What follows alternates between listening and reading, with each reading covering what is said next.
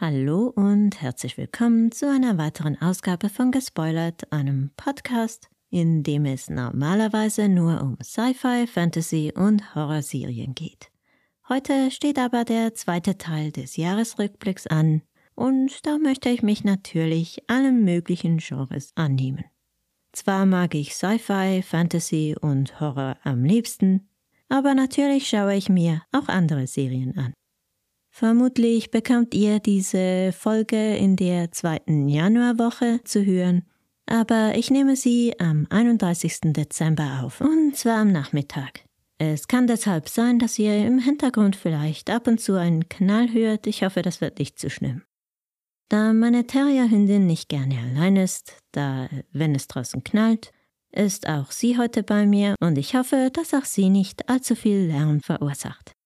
Im ersten Teil des Jahresrückblicks ging es ja um die, um die besten Serien des Jahres und heute wird es um die überraschendsten Serien des Jahres gehen. Im positiven wie im negativen Sinne. Allons-y.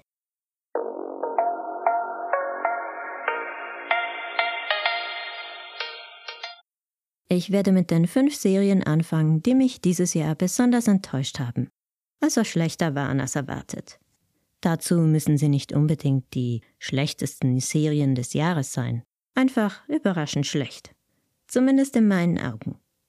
Es wird keine Spoiler für die Serien geben und ich werde das Pferd vom Schwanz her aufzäumen. Also bei Nummer 5 anfangen. Also dann Nummer 5. The Fall of the House of Usher, der Untergang des Hauses Usher auf Netflix. Ich glaube, ich stehe ziemlich allein da mit meiner Meinung, aber die Serie war für mich eine riesige Enttäuschung. Ich fand Mike Flanagans letzte Horrorserie für Netflix um die Familie Asher, deren Mitglieder nach und nach getötet werden, gelinde gesagt nicht gerade gut. Die Dialoge waren extrem gestelzt, nur damit man noch ein paar Poe-Zitate einbinden konnte, die eigentlich zu der Szene überhaupt nicht gepasst haben. Außerdem wurden auch die verwendeten Kurzgeschichten von Poe einfach irgendwie passend gemacht. Es hat mich überhaupt nicht gestört, dass sie Poe in die moderne Zeit verfrachtet haben. Aber eigentlich hat man sich null an Poe orientiert. Weder am Ton seiner Gothic-Horror-Geschichten noch an den Charakteren. Flanagan wollte einfach eine Geschichte erzählen und hat sich dann alles so zurechtgeschustert. Das kann man durchaus machen, wenn man jetzt irgendwelche Groschenromane umsetzt. Aber das ist Edgar Allan Poe. Vermutlich einer der besten Horrorerzähler jemals. Viel Gutes habe ich über die Serie deshalb eigentlich nicht zu sagen. Sie war zynisch und blutig, aber hatte null Tiefgang. Und sie war nicht überraschend, man wusste ja bereits, dass alle Kinder sterben würden. Und es gab keinerlei sympathische Charaktere oder wenigstens interessante. Ich habe allgemein Mühe mit Serien, in denen es keine Sympathieträger gibt, so, so wie in Succession zum Beispiel. Aber wenn die Charaktere wie hier dann noch so oberflächlich und uninteressant gestaltet sind, dann, dann ist das für mich wirklich schwierig, einer Serie zu folgen. Oder eine Serie zu verfolgen. Aber wie gesagt, es scheint, als würde das nur mir so gehen. Und immerhin habe ich trotzdem alle Folgen geschaut. Aber lasst mich wissen, falls es da draußen noch jemanden gibt, der mit dieser Serie so, so gar nichts anfangen konnte. Ich bin normalerweise ein recht großer Fan von Mike Flanagan und deshalb hatte ich recht große Erwartungen und daran ist das Ganze dann wohl gescheitert. Ihr solltet meinen Hund jetzt sehen, sie schläft selig vor sich hin. Wenn ich gewusst hätte, dass sie das zum Einschlafen bringt, dann hätte ich sie schon früher zu meinem Geplapper dazugeholt. Offenbar sind meine Podcasts unglaublich langweilig. Vierter Platz. Black Mirror. Staffel 6. Ebenfalls Netflix. Black Mirror ist eine britische Sci-Fi-Anthologieserie von Charlie Brooker. Jede Folge erzählt eine in sich abgeschlossene Geschichte und es geht jeweils in den Folgen um verschiedene Auswirkungen der modernen Technik auf die Gesellschaft. Für die sechste Staffel konnte man hervorragende DarstellerInnen gewinnen. Zum Beispiel Salma Hayek, Aaron Paul, Josh Hartnett oder Annie Murphy. Aber auch sie konnten nicht darüber hinwegtäuschen, dass die besten Zeiten dieser Serie vorbei sind. Anfangs fand ich Black Mirror fantastisch. Sie war früher jedes Mal auf jeder meiner besten Listen aufgeführt. Aber ich habe das Gefühl, dass Charlie Brooker einfach keine Geschichten mehr zu erzählen hat, was nach mehreren Staffeln ja auch nicht überraschend ist. Und sollte dies wirklich so sein, sollte er Black Mirror beenden, auch wenn das für ihn sicher ein Goldesel ist. Leider wurde die Anthologieserie aber bereits wieder für eine weitere Staffel verlängert. So trägt Brooker sein Baby irgendwann selbst zu Grabe. Denn mit der Zeit wird das einfach niemanden mehr interessieren. Offenbar lohnt es sich momentan für Netflix jedoch.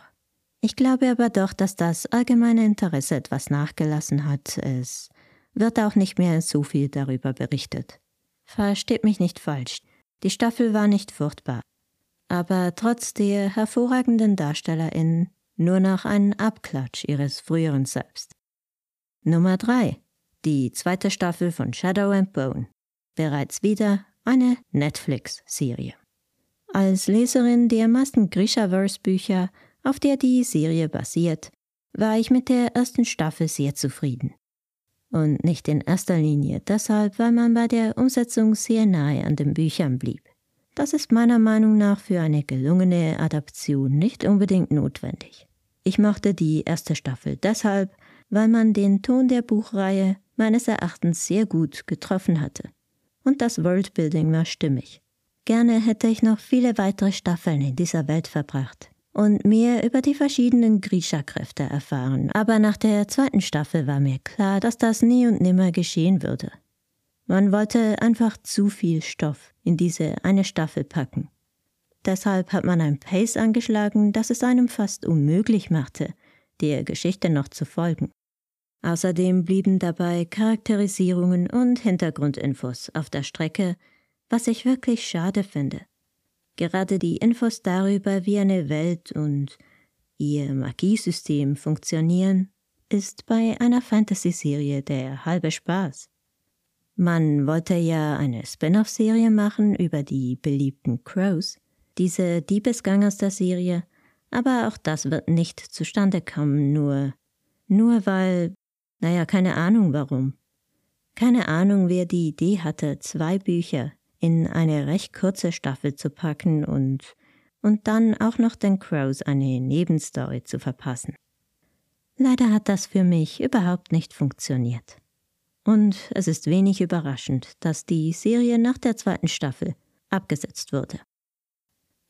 Die zweite Serie auf der Liste erhält auch mein Spezialaward für die seltsamste Serie des Jahres, The Curse eine Cringe-Comedy mit Nathan Fielder und Emma Stone in den Hauptrollen. Zu sehen auf Paramount Plus. Die Serie ist, wenn auch auf eine ganz andere Art und Weise, noch seltsamer als Mrs. Davis. Die Serie um eine Nonne auf der Jagd nach dem Heiligen Gral, die, die ziemlich bizarre Abenteuer erlebt. The Curse ist ohne Witz eine der seltsamsten Serien, die ich je gesehen habe. Und ich wollte sie mögen, denn ich mag Emma Stone normalerweise sehr gern. Und ich habe erwartet, dass das allermindestens eine ganz passable, lustige Serie für den Feierabend wird. Es geht in der Serie um ein Pärchen, das eine Reality-TV-Show hat, in der die beiden über ihre guten Taten erzählen oder über das, was sie für eine gute Tat halten. Denn die beiden kaufen billig verfallene Häuser motzen sie auf, verkaufen sie teurer und, obwohl sie damit natürlich die Nachbarschaft verschönern, sind sie auch mitschuldig daran, dass die Hauspreise in der Gegend steigen und sich in der ärmlichen Gegend bald kein Einheimischer mehr ein Haus kaufen kann. Gentrification also. Ich verstehe natürlich, dass das Ganze als Satire gemeint war. Aber ich habe nach dem Schauen des Pilotfilms, und ich gebe zu, das war die einzige Episode, die ich geschaut habe, einfach so viele Fragen. Was will diese Serie? Finden das manche Leute lustig? Weshalb gibt es so viele Witze über Genitalien in dieser Serie? Wie gesagt, es ist eine Cringe-Comedy, das heißt, sie schafft Lacher, indem sie beim Publikum ein unangenehmes, peinliches Gefühl erzeugt. Damit habe ich noch mehr Mühe als mit Serien ohne sympathische Charaktere. Fremdschämen finde ich nämlich einfach nicht lustig. Das ist einfach nicht meine Art Humor und Und damit bin ich wohl auch einfach nicht die Zielgruppe dieser Serie. Die Kritiker scheinen die Serie jedoch sehr zu lieben. Wie auch immer, ich hoffe, es hat euch gefallen oder ihr findet Cringe Comedy cool und wollt jetzt unbedingt einschalten. Ich persönlich fand die Serie nicht nur enttäuschend, sondern wirklich aktiv furchtbar. Die enttäuschendste Serie des Jahres kann eigentlich nur eine sein. Secret Invasion von Disney Plus. Die Serie mit Samuel L. Jackson als Nick Fury in der Hauptrolle, eine Marvel-Serie, die groß angekündigt worden war. Und die Serie war vor allem etwas langweilig. Ich habe die ganze Serie geschaut, aber ich bin mehrmals eingeschlafen und musste dann anschließend Videos anschauen über die einzelnen Folgen, damit ich sicher nichts Wichtiges verpasst hatte. Denn nochmals anschauen wollte ich mir die Folgen sicher nicht. Trotzdem habe ich zumindest auf dem Papier alle Folgen gesehen. Hauptsächlich deshalb, damit ich mitreden kann, wenn, wenn andere sich über Marvel-Serien unterhalten. Möglicherweise hätte ich sonst abgebrochen.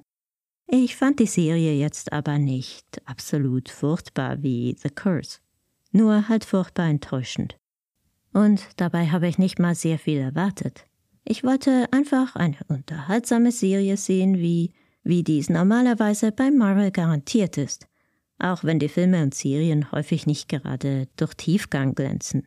Aber nicht mal das hat Secret Invasion geschafft. Und deshalb ist sie auch meine Nummer eins der enttäuschendsten Serien 2023. Was die schlechteste Serie des Jahres anbelangt, so lief diese wohl schon Anfangsjahr. Denn ich glaube, nach The Idol, der HBO-Serie, habe ich keine ähnlich schlechte Serie angefangen. Beinahe war sie schlecht genug, um mir die ganze Serie anzuschauen, aber, aber meine Zeit war mir dann doch zu schade dafür. Aber kommen wir wieder zu positiverem nämlich zu den positiven Überraschungen 2023 und da gab es einige. Auffallend war für mich, dass es einige deutsche Serien gab, die ich sehr mochte, was normalerweise weniger der Fall ist. Deutsche Serien sind natürlich immer noch tausendmal besser als Schweizer Serien. Da gibt es außer Joker keine, die ich gut nennen würde. Und auch die ist nur dann lustig, wenn man verschiedene Schweizer Dialekte versteht. Normalerweise kann ich mit englischsprachigen Serien am meisten anfangen oder ab und an auch mit koreanischen oder skandinavischen. Eine der deutschen Serien, die ich sehr mochte, war zum Beispiel Kohlrabenschwarz, eine deutsche Horror-Mystery-Serie, die sich nicht so ganz ernst nimmt. Sie ist auf Paramount Plus zu finden. Am Ende hat sie es nicht ganz auf die Liste geschafft, aber ich mochte die Aufarbeitung von bayerischen Sagen im Serienformat sehr gerne. Eine deutsche Serie befindet sich auch auf der Liste, aber dazu dann später. Auf dem fünften Rang ist eine Serie, die ich beinahe völlig verpasst hätte, da sie kaum Wellen geschlagen hat, nämlich Beef, die Road Rage Serie auf Netflix mit Stephen Yoon und Ali Wong in den Hauptrollen. Eine Serie mit vor allem asiatischen DarstellerInnen. Es geht dabei eigentlich nicht hauptsächlich um Road Rage, das ist nur der Auslöser der Story. Ali Wong nimmt dabei einem anderen Autofahrer, Stephen Yoon, den Parkplatz weg und das ist der Auslöser der ganzen Geschichte. Eigentlich geht es aber um viel mehr. Um den Umgang mit Stress, übersteigerter Erwartungshaltung und Druck. Ein Thema, das gerade in der asiatischen Gemeinschaft in den USA ein wichtiges Thema ist aber natürlich nicht nur dort. Aus Asien sind aber besonders viele gebildete Leute in die USA ausgewandert, die dann natürlich auch besondere Ansprüche an ihre Kinder haben, die schwer zu erfüllen sind. Und diese übertragen dieselben Ansprüche dann natürlich an ihre Kinder und Kindeskinder und so weiter. Daneben geht es aber auch um andere Themen wie, wie zum Beispiel Klassenunterschiede. Es ist nicht schwierig für eine Serie an zu überraschen, wenn man keinerlei Erwartungshaltung an sie hat. Deshalb ist das meine Nummer 5, auch wenn es eine der besten Serien auf der Liste ist. Dasselbe gilt eigentlich auch für die nächste Serie, die animierte französisch-amerikanische Koproduktion Blue Eye Samurai, die ich bereits im ersten Teil meines Jahresrückblicks erwähnt habe, da es sich dabei meines Erachtens um eine der besten Serien des ganzen Jahres handelt. Die Serie wurde vom Ehepaar Michael Green und Amber Noizumi für Netflix kreiert. Und wir begleiten darin die Hauptperson auf einem Rachefeldzug. Sie will alle weißen Männer töten, die sich zu jener Zeit, im Japan des 17. Jahrhunderts, noch im Land befinden. Ich verstehe nicht viel von Animationsstilen, aber mir hat die Serie optisch sehr gut gefallen. Auch die sicherlich nicht einfach zu animierenden Action-Szenen waren ausgezeichnet. Aber in dieser Serie erwarten einem keinesfalls nur Actionsequenzen, sondern auch viele Drama und, und Charaktermomente. Ich hatte noch nie was von der Serie gehört, aber habe dann gelesen, sie soll das neue Arcane sein, eine animierte Serie, die mir auch gut gefallen hat, und habe deshalb mal reingeschaut. Und quelle surprise. Die Serie war sowas von gut, dass ich sie in wenigen Tagen durchgeschaut hatte.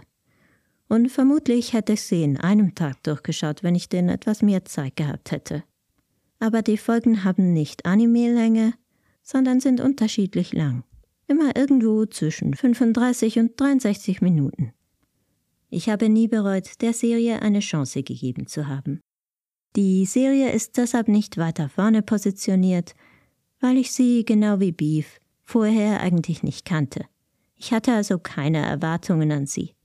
Die Serie war sehr erfolgreich und wird eine weitere Staffel erhalten. Die Produktion dürfte aber sehr aufwendig sein, weshalb es wohl mindestens zwei Jahre dauern dürfte, bis wir die zweite Staffel zu sehen bekommen. Auf dem dritten Platz ist eine Serie, die es fast auf meine Jahresbestenliste geschafft hätte, obwohl ich das beileibe nicht erwartet hätte.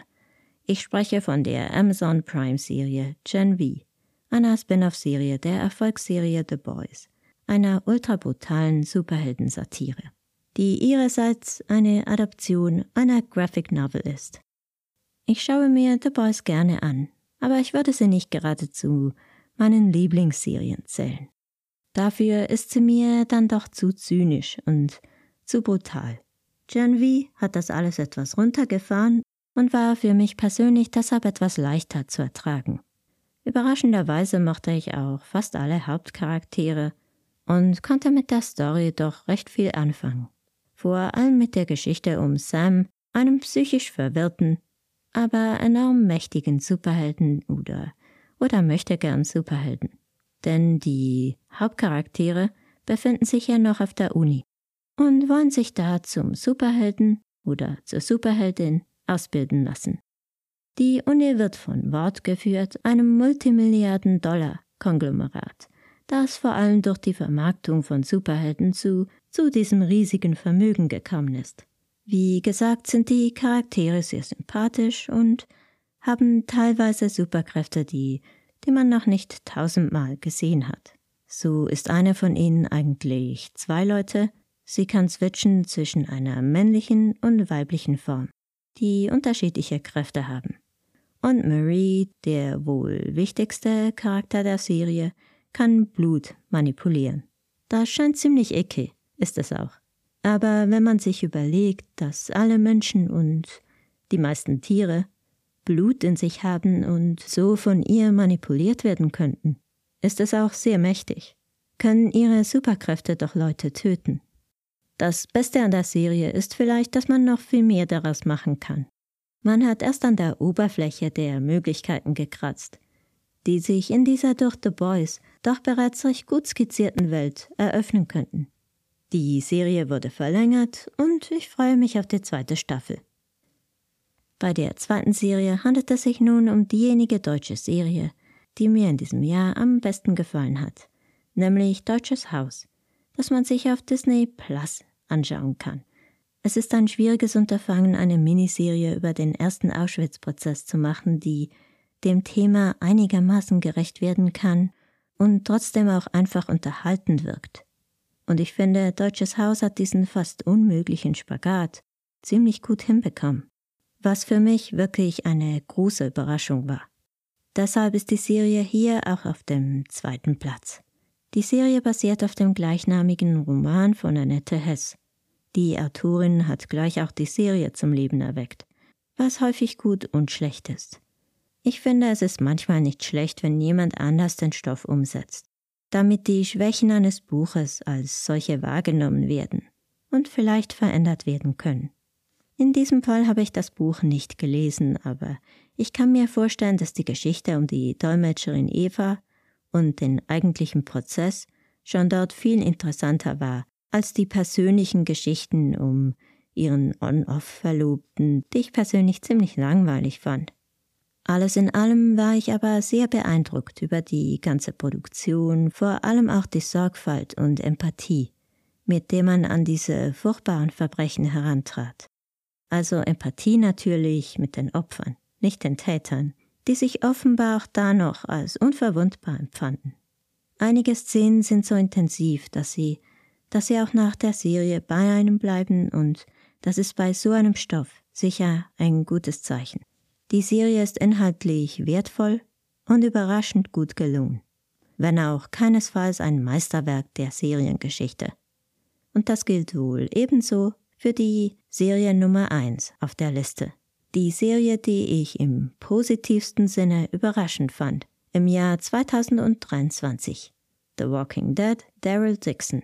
Das wirklich überraschend gelungene Walking Dead Spin-off mit Norman Reedus in der Hauptrolle. In Deutschland läuft die Serie auf Magenta TV und bei mir in der Schweiz auf Sky Show. The Walking Dead war mal eine meiner absoluten Lieblingsserien. Aber sie hat sich wirklich totgelaufen. Man hatte am Ende keine Ideen mehr und dasselbe galt auch für die meisten Spin-off-Serien, die es bereits gab. Bis zu dieser. Dadurch, dass man einen der Hauptcharaktere der Originalserie in ein anderes Land, nach Frankreich, verfrachtet hat, hat sich irgendwie eine völlig neue Ausgangssituation ergeben. Alles ist ein bisschen anders. Die Walker werden Les Affamés genannt, die Hungrigen, und sie unterscheiden sich teilweise auch von den bereits bekannten Walkern. So gibt es da beispielsweise noch Les Brûlants, die Brennenden, Säurezombies, deren Berührung äußerst schmerzhaft ist. Die ganze Ausgangslage ist irgendwie erfrischend neu und anders. Ich wusste nicht, dass ich diese Serie brauchte, aber ich tat es.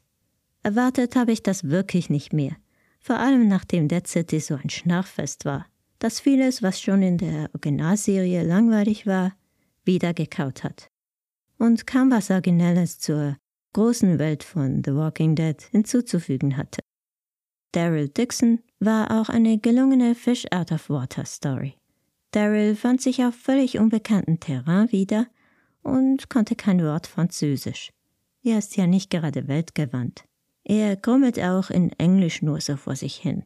Ich habe denn auch häufig besser verstanden, was in Französisch gesagt wurde, als, als das, was Daryl vor sich hingebrummelt hat. Aber ich bin mir ja gewohnt, The Walking Dead immer mit Untertiteln zu schauen. Hauptsächlich wegen ihm.